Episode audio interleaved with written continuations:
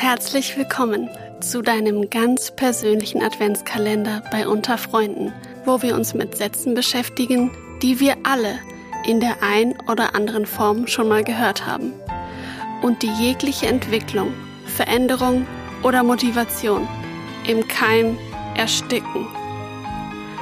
Heute im Programm Mach doch erstmal was Vernünftiges.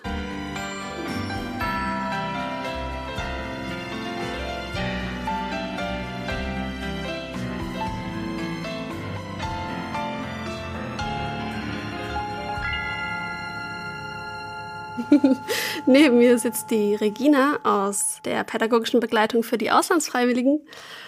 Und ich frage dich, Regina, was ist denn deiner Meinung nach das Blöde oder Kritische an dieser Aussage? Zum einen ist natürlich immer die Frage, was ist denn überhaupt was Vernünftiges? Also was, was meinen die Leute eigentlich, wenn sie mir das sagen? Und zum anderen denke ich mir dann jedes Mal, warum? Also ich kann mein ganzes Leben noch irgendwelche vernünftigen Dinge tun. Wieso soll ich damit jetzt schon anfangen?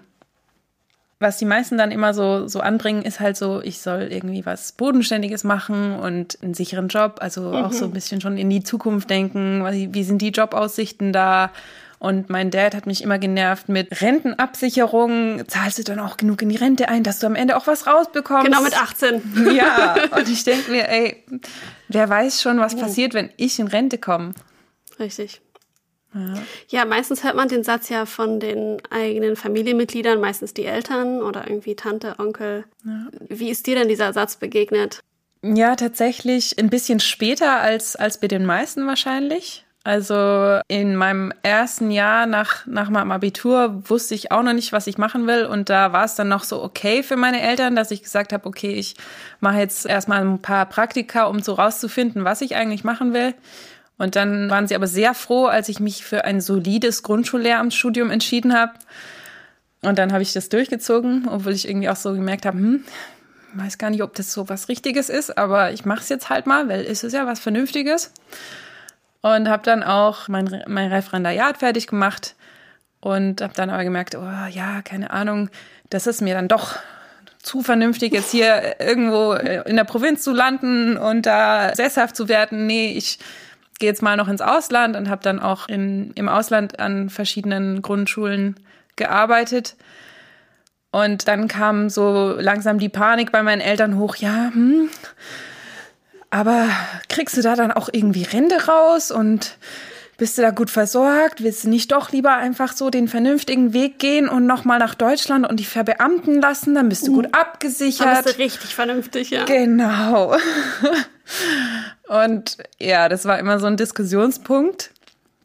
Aber du hast es irgendwie geschafft, von dir, dich davon frei zu machen. Wie hast du das denn geschafft?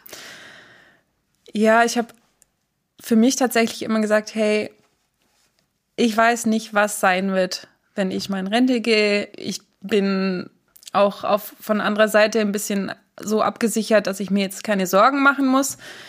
Und ähm, ich denke mir, ich will mich nicht in, in einen Beruf oder in eine Situation quälen, die gar nicht meins ist, nur damit in irgendeiner Zukunft ich vielleicht abgesichert bin oder damit andere Leute denken, ja, das ist was Vernünftiges und da kommt regelmäßig genug Geld rein, so quasi.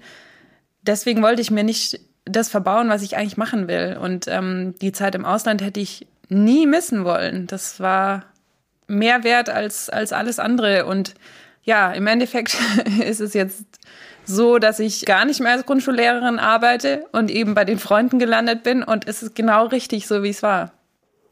Cool. Also der Appell heißt, sei unvernünftig. Ja, definitiv. Vielen Dank, Regina, und wir hören uns wieder morgen. Ciao, ciao.